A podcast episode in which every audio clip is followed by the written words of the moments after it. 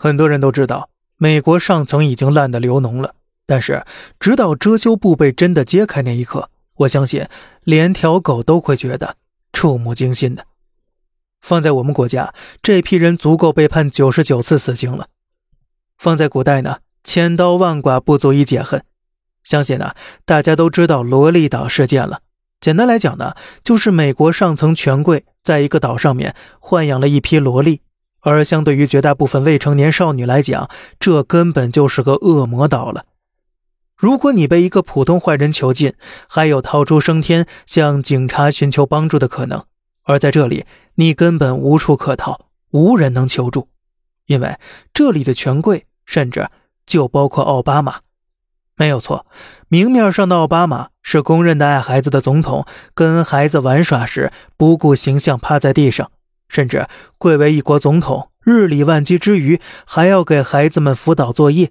可事实上，他是岛上的常客。甚至有记者拍摄到一个小女孩跪趴在奥巴马的腿前，而奥巴马看到偷拍记者，则是一脸的慌张。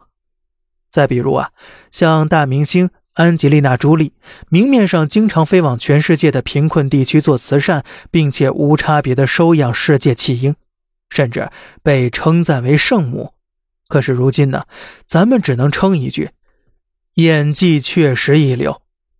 而最荒唐的是一位哈佛大学法学院的名誉教授，这个人可能大家并不熟悉，但是这么说吧，这居然是法律人士罗翔最崇拜的偶像了，其学术地位可见一斑。而且呢，他也被一直认为是正义最后的守护者，美国最后的良心。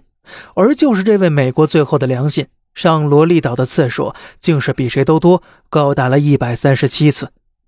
这些呢，只是其中三位，名单上几乎涵盖了整个美国上层名流，甚至都是大家熟知的。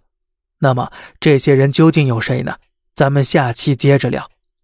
好了，这里是小胖侃大山，每天早上七点与您分享一些这世上发生的事儿，观点来自网络，咱们下期再见。拜拜。